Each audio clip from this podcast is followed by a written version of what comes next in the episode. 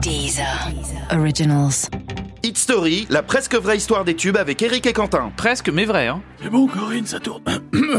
Bonjour, je suis le grand maître de la musique. Aujourd'hui, grâce à mon grimoire magique, je vais.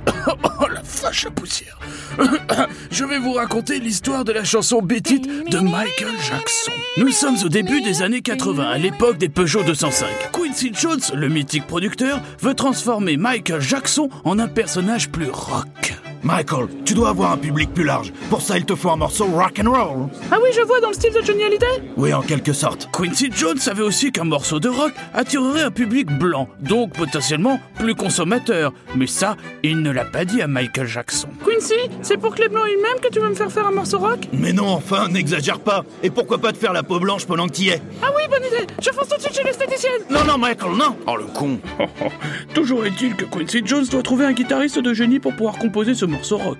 Alors, alors, qui j'ai dans mes contacts Keith Richards en désintox, Eric Clapton en désintox, Jimmy Page en désintox. euh, dites, Sabine, qu'il n'est pas en cure de désintox en ce moment chez les guitaristes. Alors attendez, monsieur Jones, je regarde.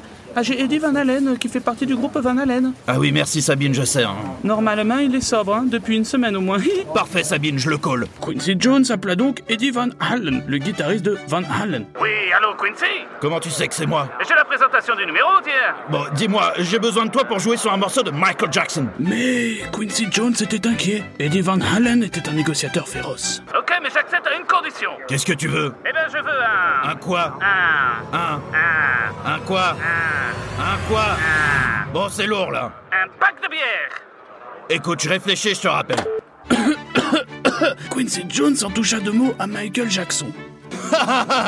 Il veut juste un pack de bière. Mais tu plaisantes Oh Non, c'est vrai, c'est une véritable anecdote. C'est aussi à quoi sert cette chronique sur Deezer. Si tu me crois pas, fais comme les auditeurs, va vérifier sur internet. Oh, cette chronique est vraiment incroyable, il mérite le salaire hein. Et c'est alors que l'enregistrement commença. Bon, c'est bon, je suis prêt à jouer, Quincy. Tu veux pas qu'on fasse une répétition Ah, ta gueule, toi, Michael, j'ai pas le temps. Où sont les bières T'inquiète, je suis allé les chercher au Carrefour City, elles sont juste là. Ok, c'est parti, je te fais à l'impro, là, allez, hop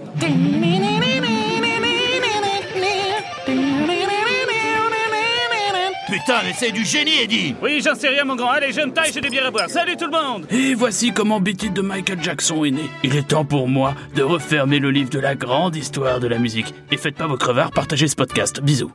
Écoutez les meilleurs podcasts sur Deezer et découvrez nos créations originales comme Sérieusement avec Pablo Mira, Rétro 2050 avec Thomas VDB ou encore Football Recall, le podcast de sous-foot.